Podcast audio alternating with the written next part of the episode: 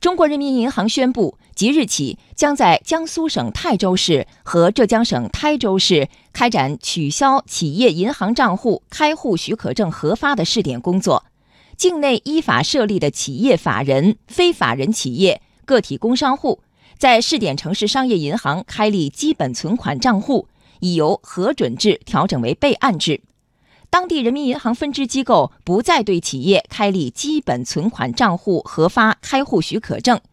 企业可以凭基本存款账户编号替代原基本存款账户核准号办理相关银行账户业务。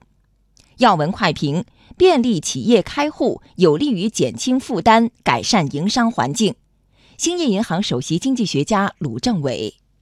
过去呢，企业的基本户的开立啊，其实都有非常严格的、相对复杂一些的手续。那么这一次的这种试点的改革啊，实际上是为了进一步减轻小微企业的负担，使得支持小微企业的发展方面，其实做出的一种尝试性的努力。